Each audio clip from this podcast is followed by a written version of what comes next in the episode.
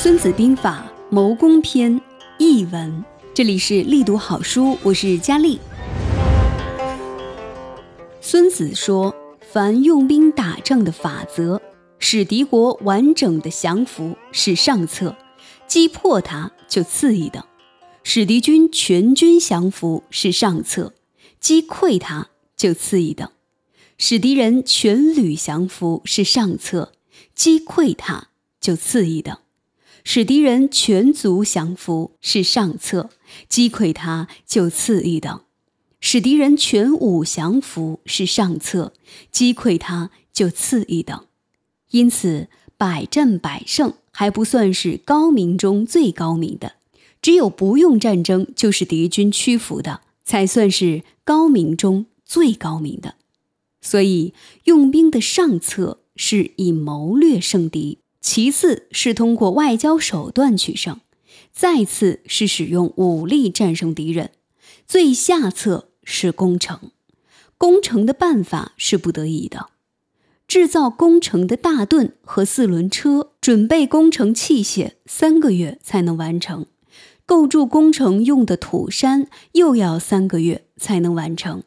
将帅不胜其愤怒，驱使士卒们像蚂蚁一样去爬梯攻城，士卒伤亡了三分之一，可是城还是攻不下来。这就是攻城带来的灾难。所以，善于指挥战争的人，能使敌军屈服，而不是靠硬打；夺取敌人的城堡，而不是靠硬攻；毁灭敌人的国家，而不是靠久战。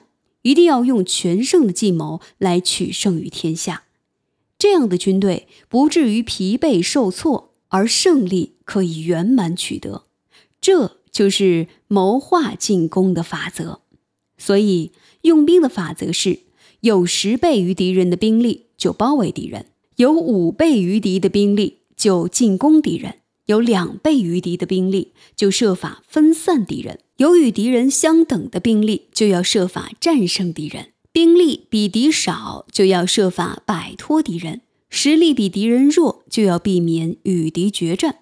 所以，弱小的军队如果只知坚守硬拼，就会成为强大敌人的俘虏。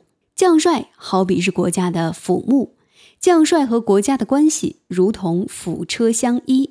如果相依无间，国家一定胜强；如果相依有隙，国家一定衰弱。国军可能不利于军队的情况有三种：不了解军队，不可以前进而硬叫他前进；不了解军队，不可以撤退而硬叫他撤退。这叫做束缚军队。不懂得军队的内部事务而干预军队行政，将帅就会迷惑不解；不懂得用兵的权谋而干预军队的指挥，将士就会产生疑虑。军队既迷惑又疑虑，各诸侯国趁隙进攻的灾难就会临头。这就是所谓自乱军心，自取败亡。所以有五种情况可以预见到胜利。知道什么情况下可以打，什么情况下不可以打的，能胜利；懂得根据兵力多少而采取不同战法的，能胜利；兵官有共同欲望，上下同心的，能胜利；以有准备对待没有准备的，能胜利；将帅有指挥才能，而国军不加以牵制的，能胜利。这五条是预知胜利的方法。所以说，了解敌人，了解自己，百战都不会失败；不了解敌人而了解自己，胜败的可能各半；不了解敌人，也不了解自己，那就会每战必败。以上是谋攻篇译文，我是佳丽。理想很重要，愿你在前进的道路上一帆风顺，一生无忧。咱们下一期分享第七季。上兵伐谋，兵不血刃。